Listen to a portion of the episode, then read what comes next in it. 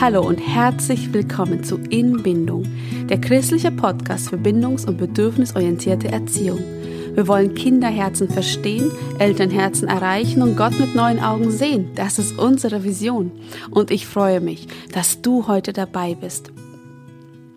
Ich bin Junita, ich bin 33 Jahre alt, Lehrerin und habe zwei Kinder im Alter von vier und drei Jahren.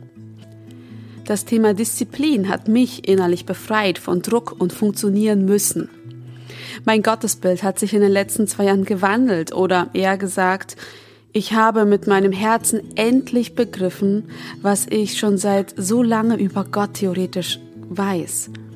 Es konnte leider nie einsinken, weil mein Herz voller Schutzpanzer war. Ich freue mich, dir heute einige Strategien in der Disziplin vorzustellen, die mich befreit haben, mein Kind auf der Stelle funktionsfähig machen zu wollen. Wir werden über das Bindung, Aktivieren sprechen, die Rolle von Strukturen und Ritualen, dem Überbrücken, dem Spiel und wie wir die drei Reifeprozesse der Emergenz, Adaption und Integration nähren können, sodass unsere Kinder in die Reife hineinwachsen. Vieles ist auch heute aus dem Kurs Disziplin von Dr. Gordon Neufeld entnommen und auch aus dem Buch Vertrauen spielen wachsen von McNamara. Die theologischen Parallelen stammen allerdings immer von uns. Eigentlich könnte ich über jeden einzelnen Punkt eine eigene Folge machen, denn sie würde genug Stoff bieten. Doch werde ich heute versuchen, die Essenz der Prinzipien aufzuzeigen und so alles kompakt zusammenzufassen. Letzte Folge habe ich darüber geredet, wie wir im Akutfall handeln, also wie wir in den einzelnen Vorfällen, welche Strategien wir nehmen können, um bindungsorientiert auf disziplinarische Probleme einzugehen. Höre diese Folge an, denn sie ist eine Art Basis auch für diese Folge wiederum. Und eigentlich stecken wir in einem Themenkomplex drin, den Julia begonnen hat mit dem Thema der Strafen und Belohnungen und Marina hat ihn erweitert mit den theologischen Komponenten. Und nun sind meine Folgen dran mit der Praxis für den Alltag. Kommen wir also heute zum ersten Punkt. Bindung aktivieren. Was ist das? Kinder und Erwachsene sind immer mit jemandem oder etwas verbunden, also ihrer Arbeit, ihrem Spiel oder einer Person. Wenn wir zu unseren Kindern gehen und etwas von ihnen wollen, dann sollte die Bindung wieder aktiviert werden, sodass der Fokus auf uns gerichtet ist. Sonst kann es sein, dass sie uns einfach nicht hören oder es nicht schaffen, den Fokus auf das zu legen, was wir gerade brauchen. Schließlich folgen wir auch denen, an die wir gebunden sind. So ist das auch bei Kindern. Wir dürfen weg vom traditionellen Rollenverständnis, also dass Kinder gehorchen Eltern, Lehrern, Großeltern aufgrund ihrer Rolle, sondern weil die Bindung stimmt. Deshalb, bevor du eine Bitte an dein Kind stellst, dann stelle sicher, dass ihr wieder verbunden seid. Wir brauchen dazu die Augen, das Lächeln und das Nicken des Kindes. Ich gehe also zu meinem Kind hin, anstatt aus 50 Meter zu rufen. Ich schaue ihn oder sie freundlich an. Ich stelle eine Frage, die mit Ja zu beantworten ist, wie zum Beispiel, kletterst du gerade? Versuche einen einfachen Dialog mit deinem Kind zu führen. Die Augen des Kindes werden dir verraten, ob du in seiner Gegenwart willkommen bist. Stelle diese Bindung im Alltag so häufig wie möglich her, dass dein Kind das grundsätzliche Gefühl hat, meine Eltern sind mir positiv zugewandt und haben Interesse an mir.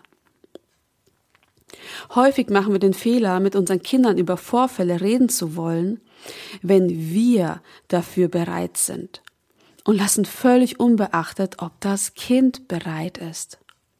Und genau das führt automatisch zu mehr Frust. Schau mich an, ich hab dir gesagt, schau mich an, hast du mich verstanden?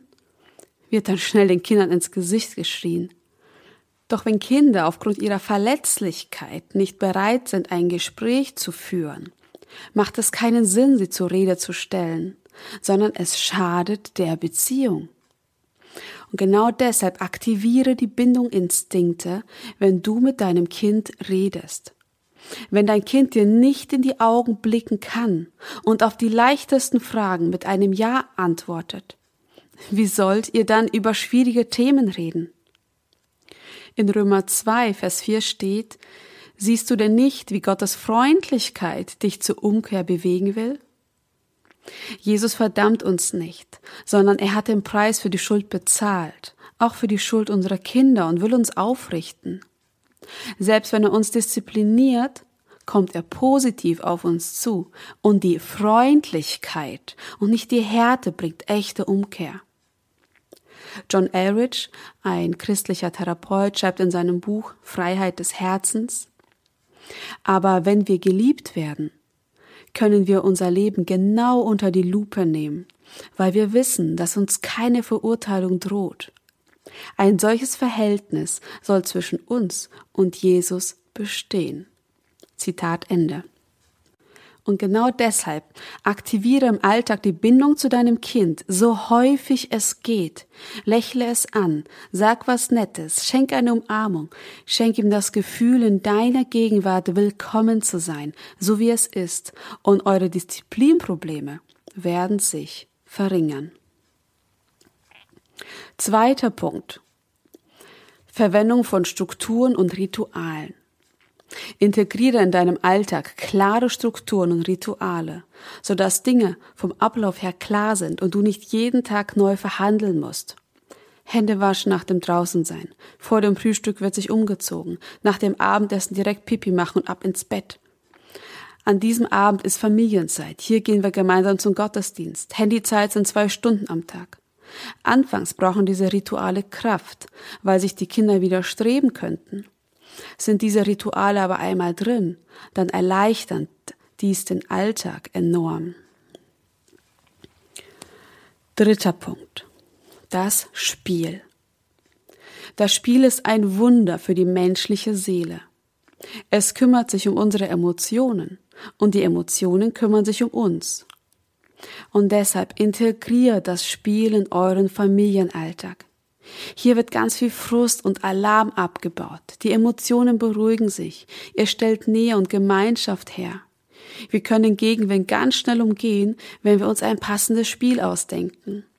Zum Beispiel, Maler will sich nicht umziehen. Das findet sie gerade total doof.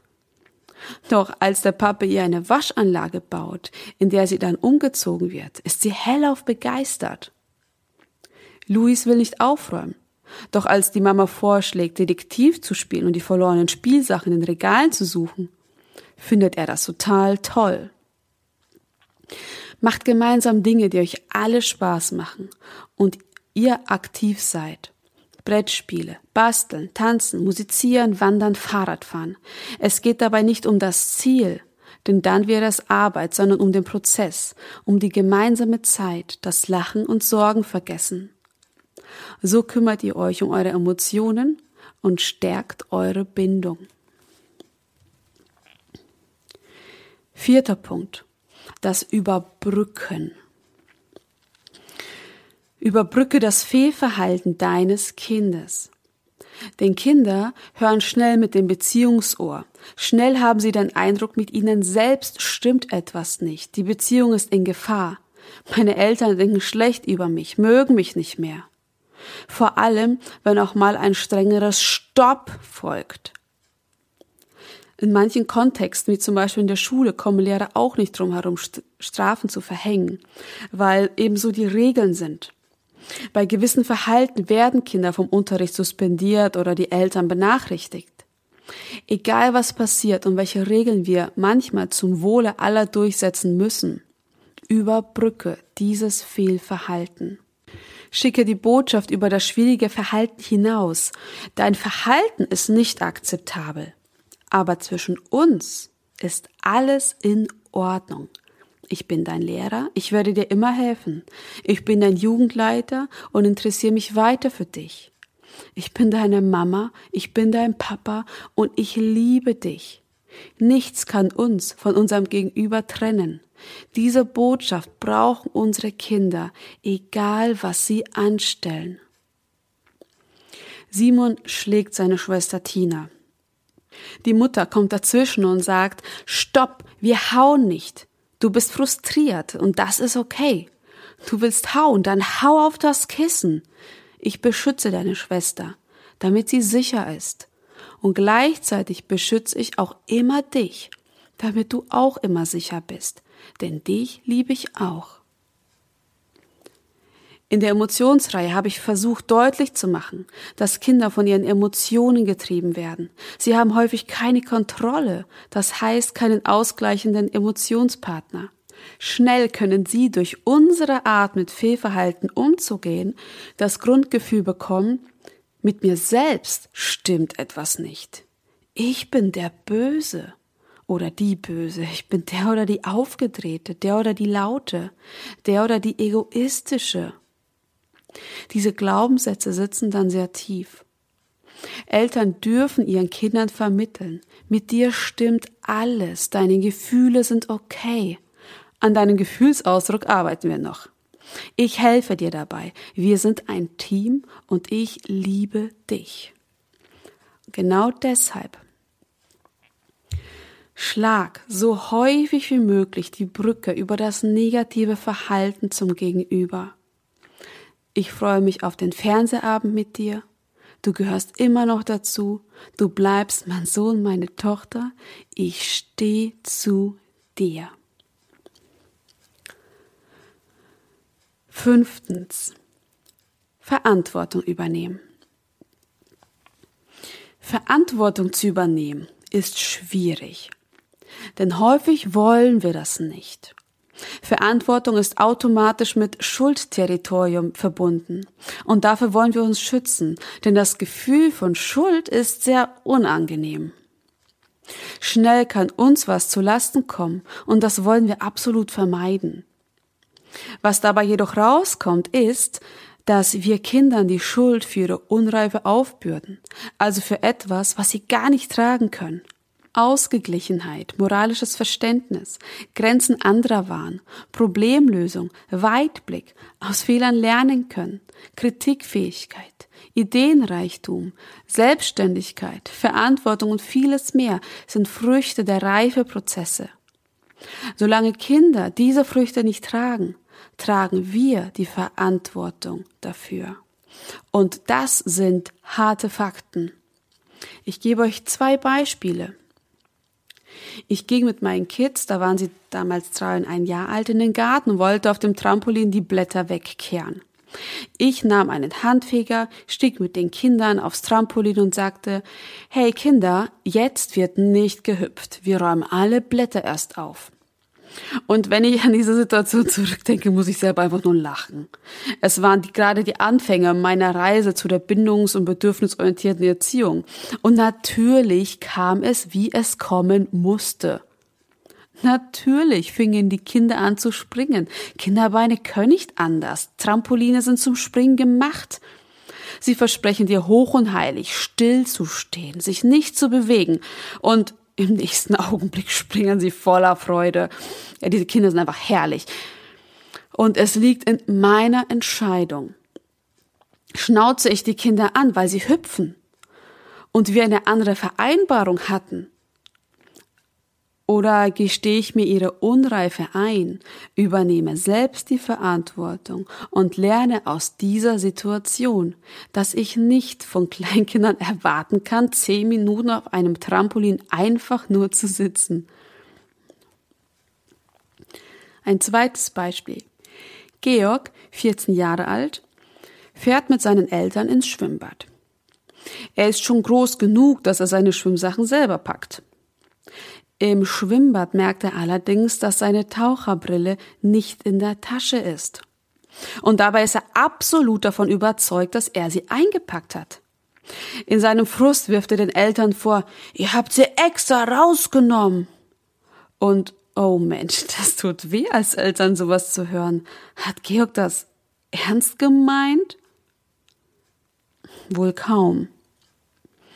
Aber er schafft es nicht, in diesem Moment die Verantwortung zu übernehmen. Das würde Schuldakzeptanz beinhalten. Also zu schmerzhaft. Somit schiebt er den Eltern die Schuld in die Schuhe und die Situation eskaliert. Die Eltern erwidern, ja klar, hab ja sonst nichts zu tun. Und Georg erwidert, ihr seid echt tolle Eltern, echt toll, dass ihr sowas macht. Und in dieser Situation will keiner die Verantwortung übernehmen. Und daraus entsteht Streit und die Laune ist erstmal bei allen ruiniert. Was hätte Georg in dem Moment gebraucht? In erster Linie einen Menschen, der ihm Empathie schenkt. Oh nein, die Brille. Oh nein. Oh, dabei brauchst du die doch. Oh Mensch, das tut mir jetzt voll leid. Da bist du jetzt gerade total enttäuscht, richtig? Weil du glaubst wirklich, dass du sie eingepackt hast und du verstehst das gerade nicht. Oh. Und solange unsere Kinder nicht die Früchte der Reife tragen, tragen wir die Verantwortung für ihre Unreife und unterstützen sie in diesem Prozess. Durch unser Vorbild lernen sie gerne Verantwortung zu übernehmen. Wenn wir die Verantwortung nur hin und her schieben, lernen sie, Verantwortung ist ungemütlich und sollte besser nicht übernommen werden. Und ich kann mir jetzt sehr gut vorstellen, dass dein Hirn gerade rattert, weil du dich siehst, wie du deinem 20-jährigen Kind immer noch das Zimmer aufräumst und die Brotdose packst. Und keine Sorge. Wir wollen mal einen Blick darauf werfen, wie wir unseren Kindern helfen können, gerne die Verantwortung zu übernehmen. Hierzu möchte ich auf das Bild des Sturms und des Bootes vom letzten Mal zurückgreifen. Ich habe da gesagt, dass diese disziplinarischen schwierigen Situationen wie ein Sturm auf dem Wasser sind. Da geht es darum, dass das Boot, also die Beziehung, unversehrt bleibt. Wie wir das Ufer erreichen, darum machen wir uns Gedanken, wenn sich der Sturm gelegt hat. Und genau an diesem Punkt kommen die Reifeprozesse ins Spiel. Wie können wir sie in der Reflexion mit unseren Kindern nutzen, um das Ufer, also Verantwortung, Rücksicht, Weitblick und so weiter zu erreichen? Und dazu kommen wir zum sechsten Punkt, der der Emergenz. Verantwortung lernen. Es ist wichtig zu verstehen, dass Kinder als Beifahrer ihres Lebens geboren werden. Alles wird für sie entschieden. Alles wird für sie gemacht. Sie sind absolut abhängig. Sie sitzen nicht am Steuer ihres Lebens, sondern als passive Mitfahrer. Wenn der Fahrer einen Unfall baut, wer trägt die Verantwortung? Niemals der Beifahrer. Und Kinder können 18 Jahre lang zuschauen, wie das Autofahren funktioniert. Doch wenn sie das erste Mal hinter dem Steuer sitzen, könnte man meinen, sie haben noch nie ein Auto betreten. Das Leben läuft eben anders, wenn du plötzlich am Steuer sitzt. Dann trägst nämlich du die volle Verantwortung. Kinder und Teenager und viele, viele Erwachsene haben das Gefühl, lediglich Beifahrer ihres Lebens zu sein. Und so tragen immer andere die Schuld und die Verantwortung, niemals sie selbst. Die Frage ist also, wie setzen Sie sich an der Steuer Ihres Lebens, sodass Sie von innen heraus Verantwortung übernehmen können? Dr. Neufeld zählt in seinem Kurs Disziplin fünf Punkte auf, die ich total spannend finde. Es geht nämlich hierbei darum, gute Intentionen, also Absichten im Kind herauszubilden. Wenn es selbst Absichten verfolgt, dann übernimmt es auch selbst Verantwortung. Es übernimmt immer mehr das Steuer, weil es eine Richtung hat, in die es fahren möchte. Und wichtig dabei ist, die Intention, die muss aus dem Kind herauskommen.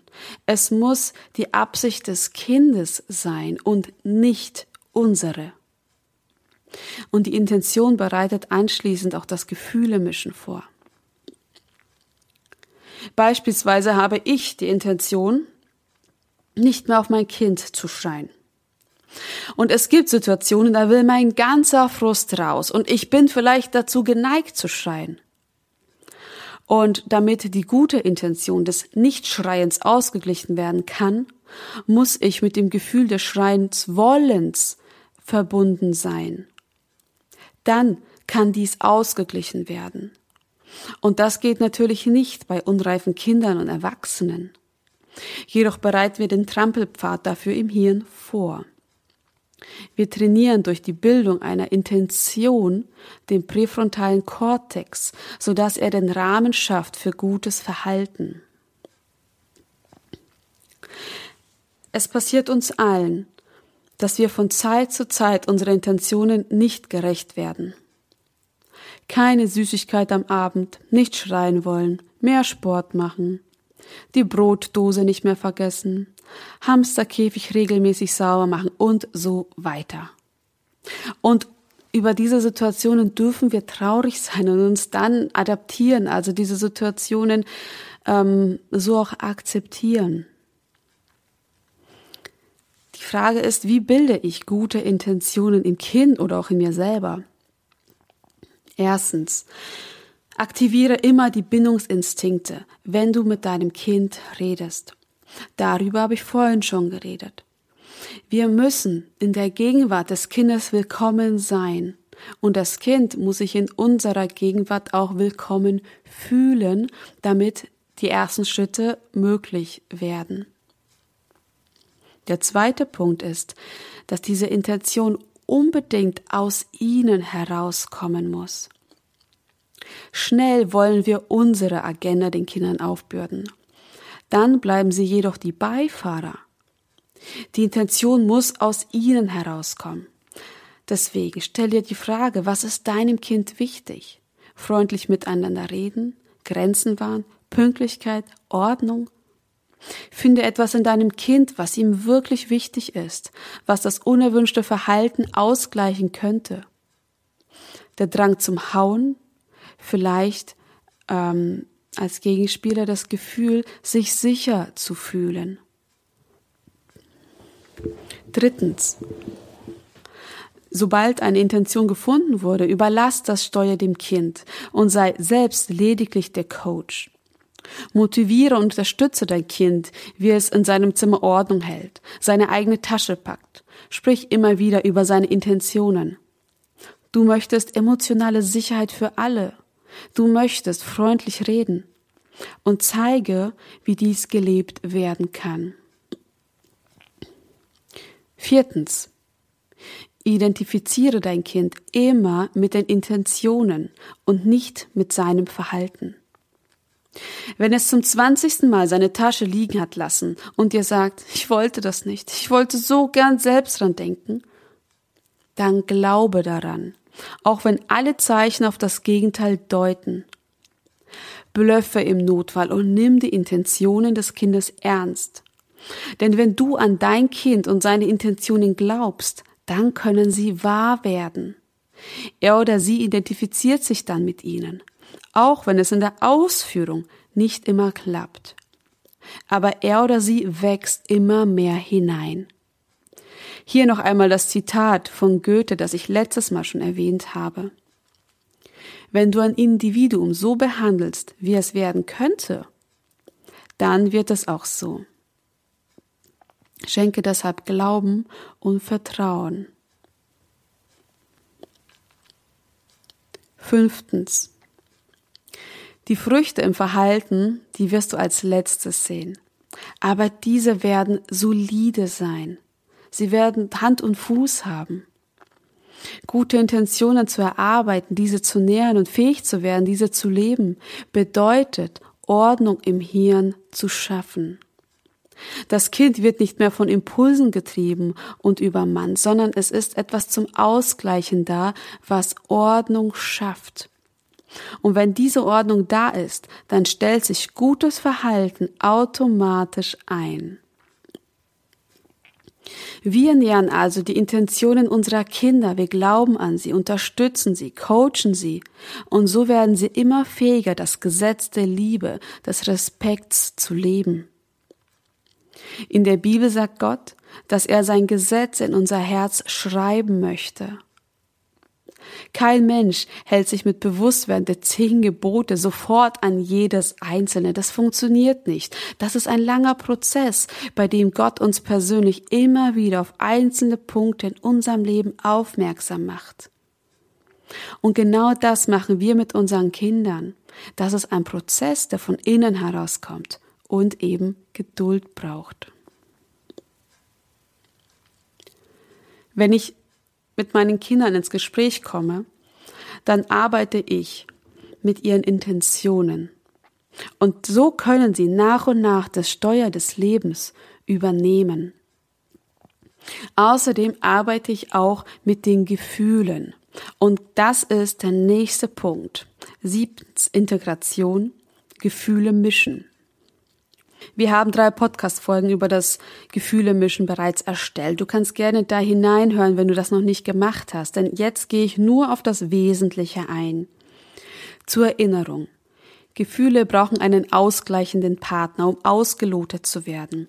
Und daraus entstehen Tugenden wie Rücksicht, Empathie, Geduld, also die Dinge, die soziales Verhalten ausmachen.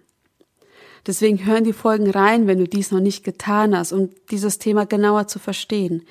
Das Geheimnis des Gefühlemischens, meine Reife ist die Antwort auf ihre Unreife und Empathie, Geduld, Selbstkontrolle. Wie entstehen diese Tugenden? Das Wichtigste beim Gefühlemischen ist, dass das Gefühl auch hier wieder aus dem Kind herauskommt. Ein Kind, das einen Klassenkameraden hauen will, weil es so frustriert ist, kann den Frust nicht mit Fürsorge für sein Gegenüber ausgleichen, wenn es von ihm nur gehänselt wird und ihm gegenüber keine guten Gefühle hat. Da ist keine Sympathie da. Und deshalb suche nach dem ausgleichenden Gefühl im Kind und nicht in dir. Wir wollen den Kindern nicht viel erklären, sie belehren, die innere Debatte, die muss im Kind selbst stattfinden, so dass sie auch im Kind selbst gelöst werden kann. Damit das Kind sich auf so ein Gespräch mit dir einlassen kann, Verbindung zu seinen Gefühlen aufbauen kann, solltet ihr in einer guten Beziehung zueinander sein. Stichwort hier wieder Bindung aktivieren. Und die Gefühle sollten heruntergefahren auch sein. Es ist immer einfacher, später Situationen zu besprechen, wenn sich die Gefühle gelegt haben. Dabei lasse dein Kind immer eine akzeptierende Haltung spüren. Normalisiere seine oder ihre inneren Kämpfe, die Emotionen, so dass er oder sie den inneren Kampf auch wirklich zulassen kann und daraus wachsen kann. Alle Gefühle sind okay. Der Umgang mit ihnen ist entscheidend, denn sie deuten auf etwas in unserem Inneren hin. Und da dürfen wir einen genauen Blick drauf werfen. Ich habe letzte Folge gesagt, dass ihr Geschehnisse immer erst später aufarbeiten sollt, wenn sich die Gefühle gelegt haben. Wenn Gefühle sehr intensiv sind, ist es enorm schwer, diese zu mischen, sie auszugleichen. Und deshalb ist es ratsam, Zeit verstreichen zu lassen. Denn dann redet ihr mit dem Kind über die Erinnerung und eine kognitive Dissonanz ist wesentlich einfacher zu handeln. Die Gefühle, die dabei hochkommen, sind nicht mehr so intensiv. Und so bereitet ihr den Weg, dass das Kind nach und nach lernt, auch in der akuten Situation seine Gefühle auszugleichen und nicht impulsiv zu handeln. Kommen wir nun zum letzten Reifeprozess, der uns mit Disziplinproblemen helfen wird. Achtens. Adaption. Grenzen akzeptieren. Auch hier haben wir bereits drei Folgen zum Thema Adaption verfasst. Gerne verweise ich dich darauf und erkläre dir hier in Kürze die drei Schritte der Adaption. Näheres kannst du auch im Buch von McNamara lesen, Verstehen, Spielen, Wachsen. Bei der Adaption geht es im Wesentlichen darum, dass wir einen gesunden Umgang mit Dingen lernen, die anders sind, als wir wollen. Das macht uns resilient und rüstet uns für die Zukunft aus. Viele Disziplinprobleme entstehen, weil Kinder oder Teenager die Grenzen, Regeln oder Misserfolge einfach nicht akzeptieren können und nicht über sich selbst hinauswachsen. Was sind nun die Schritte des Adaptionsprozesses? Schritt eins lautet, präsentiere deinem Kind die Vergeblichkeit. Nein, es gibt keine Süßigkeiten mehr. Der Ausflug ist hier zu Ende. Wir fahren diesen Sommer nicht in den Urlaub. Der Tag ist nun zu Ende und wir gehen schlafen. Die Fernsehzeit ist vorbei. Die Mathearbeit ist dir nicht gut gelungen. Das sind alles Vergeblichkeiten, Dinge, die anders sind, als die Kinder wollen. Schritt zwei: Wir halten das Kind in dieser Erfahrung. Das heißt, wir lenken es nicht ab. Wir bleiben auf der Seite des Kindes, bleiben wohlwollend bei unserem Standpunkt so lange, bis es aus dem Sauer zu Trauer findet. Das Kind seine Enttäuschung akzeptiert. Ich weiß, das fällt dir gerade total schwer. Du bist absolut wütend und willst die Dinge anders. Es ist okay. Lass deine Gefühle raus. Es ist okay. Und Schritt drei ist dann, wir trösten das Kind und locken die Tränen hervor. Wir können dann etwas sagen wie, ich bin bei dir, ich kümmere mich um dich. Es ist okay, du darfst weinen, ich bin für dich da. Wir schaffen das.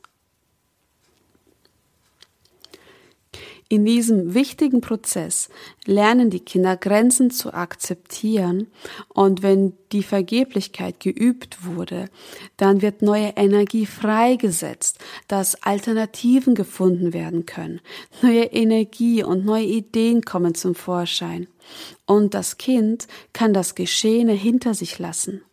Es belastet das Kind nicht mehr. Und dazu braucht es den Raum der Tränen und eine starke Schulter, an der es sich traut, die Enttäuschung zu fühlen. Grenzen zu akzeptieren ist kein kognitiver Prozess, es ist ein emotionaler, den unsere Kinder bereits lernen können. Wir machen sie dadurch stark für die Zukunft. Das Gefühl der Vergeblichkeit, was hierfür gefühlt werden muss, ist super sensibel und schnell panzern sich Kinder dagegen ab. Und dann können sie nicht den Adaptionsprozess durchgehen, weil das Gefühl zu verletzlich ist.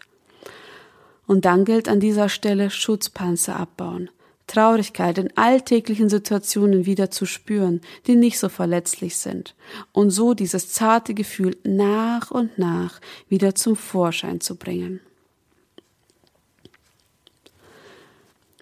Das Wort Disziplin wird in unserer Gesellschaft häufig mit hartem Durchgreifen gleichgesetzt.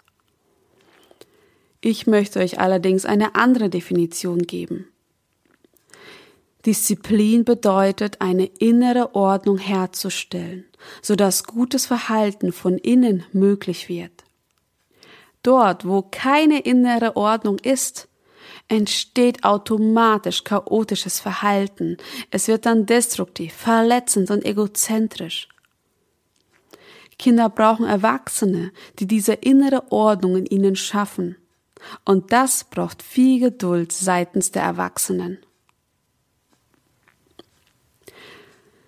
Ja, das war meine Zusammenfassung der wichtigsten Prinzipien der Disziplinierung.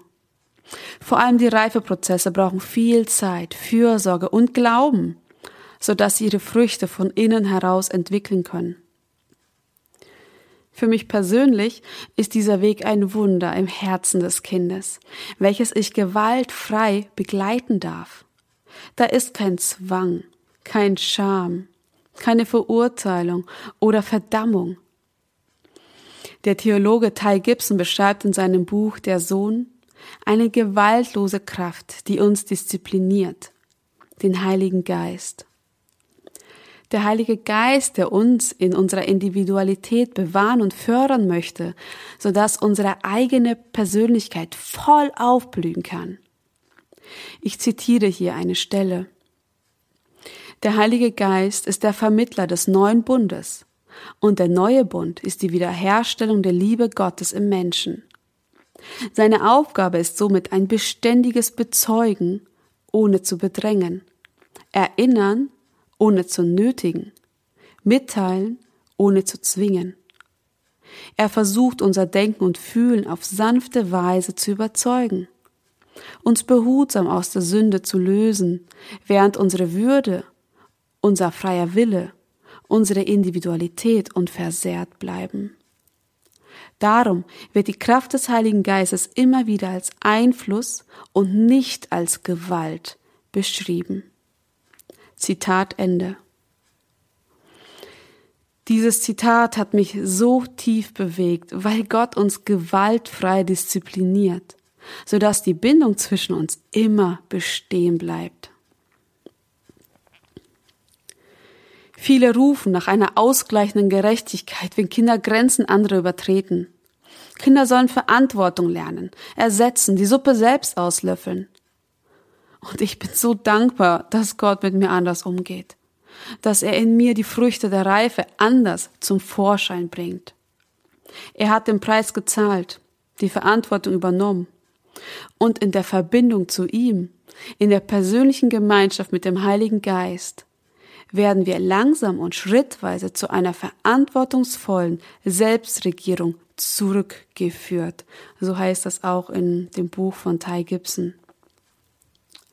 Aus dieser Selbstregierung heraus wird es ein inneres Bedürfnis, mich dann bei meinem Gegenüber zu entschuldigen, kaputtgemachtes wieder zu ersetzen und Verantwortung für Verbocktes zu übernehmen. Wir alle tragen unreife Anteile in uns. Jesus hat den Heiligen Geist geschickt, die gewaltlose Kraft, die uns zur vollen Reife führen möchte. Jesus sagt, wer in mir bleibt und ich in ihm, der trägt viel Frucht. Das wünsche ich mir, dir und unseren Kindern von Herzen.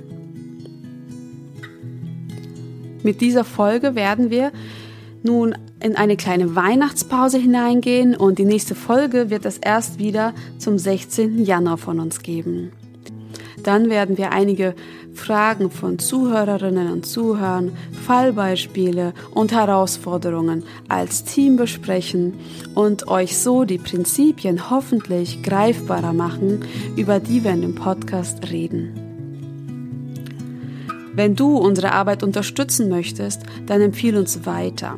Verteile unsere Visitenkarten, die du bei uns kostenlos ordern kannst. Schreibe eine Rezension bei Apple Podcasts, um unsere Reichweite zu erhöhen. Wir freuen uns auch jederzeit über dein Feedback, wie unsere Arbeit dein Denken oder auch vielleicht dein Leben verändert hat. Gerne nehmen wir auch Spenden entgegen, um unsere Arbeit weiterhin zu gewährleisten. Informationen hierzu findest du auch bei den Show Notes. Ich wünsche dir eine gesegnete Weihnachtszeit, einen guten Rutsch ins neue Jahr und bis zum nächsten Mal.